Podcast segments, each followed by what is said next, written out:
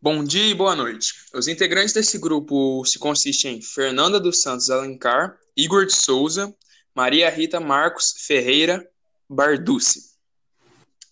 Uh, a gente vai apresentar um trabalho sobre o viés, que é de língua portuguesa e filosofia. Que vai falar sobre o funcionamento do SUS e seus impactos durante a pandemia. O que é e como funciona o SUS? A, a grande maioria dos brasileiros, mesmo que alguns possuem planos de saúde, irá fazer o uso do SUS, Sistema Único de Saúde, deixando claro, pelo menos uma vez na vida, seja pelo Programa Nacional de Imunização ou para obter acesso ao tratamento de AIDS, em centrais de transplantes ou hemocentros. O Brasil é o único país com mais de 200 milhões de habitantes que tem um sistema de saúde público e gratuito. E mesmo que utiliza com mais frequência, muitas vezes desconhece o seu funcionamento.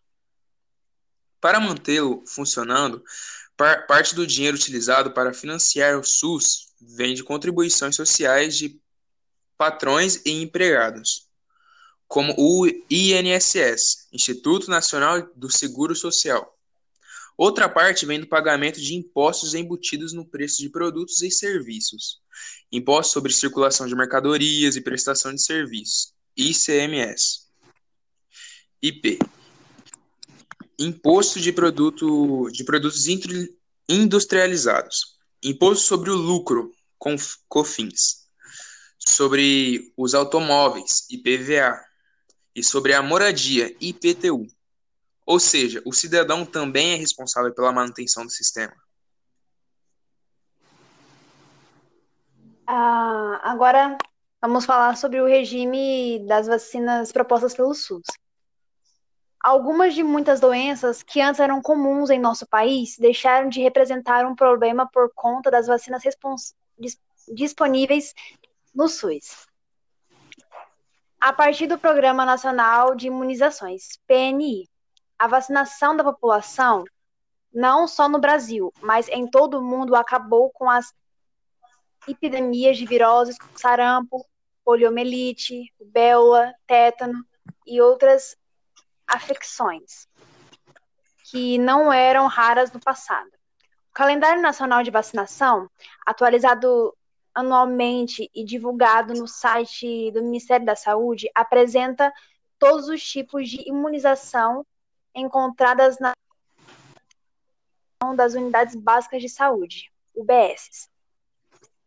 O documento consiste em um conjunto de orientações específicas para cada faixa etária, tendo como foco, inclusive, a saúde de trabalhadores expostos a para que as doenças eliminadas no país não é imprescindível manter a carteira de vacinas em dia, independentemente da idade. Dessa forma, o documento apresenta as vacinas disponibilizadas pelo Programa Nacional de Imunizações citados anteriormente.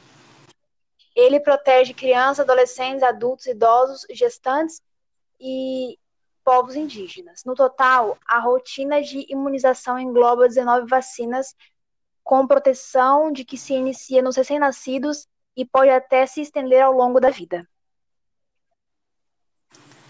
E agora, por último, os impactos da pandemia sobre o SUS.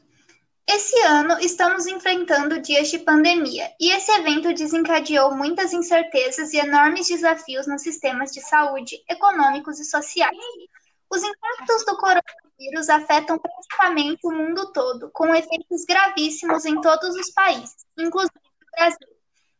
As consequências a curto prazo derivadas desse desafio global são evidentes em todos os lugares.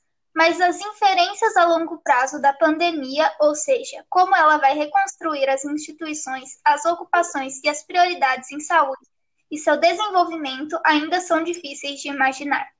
O isolamento social, embora absolutamente correto para a contenção da disseminação da doença, afeta a saúde econômica global há expressivos resultados negativos na indústria, no comércio e no sistema financeiro mundial. Todas as áreas são diretamente afetadas pela interrupção das atividades em âmbito mundial.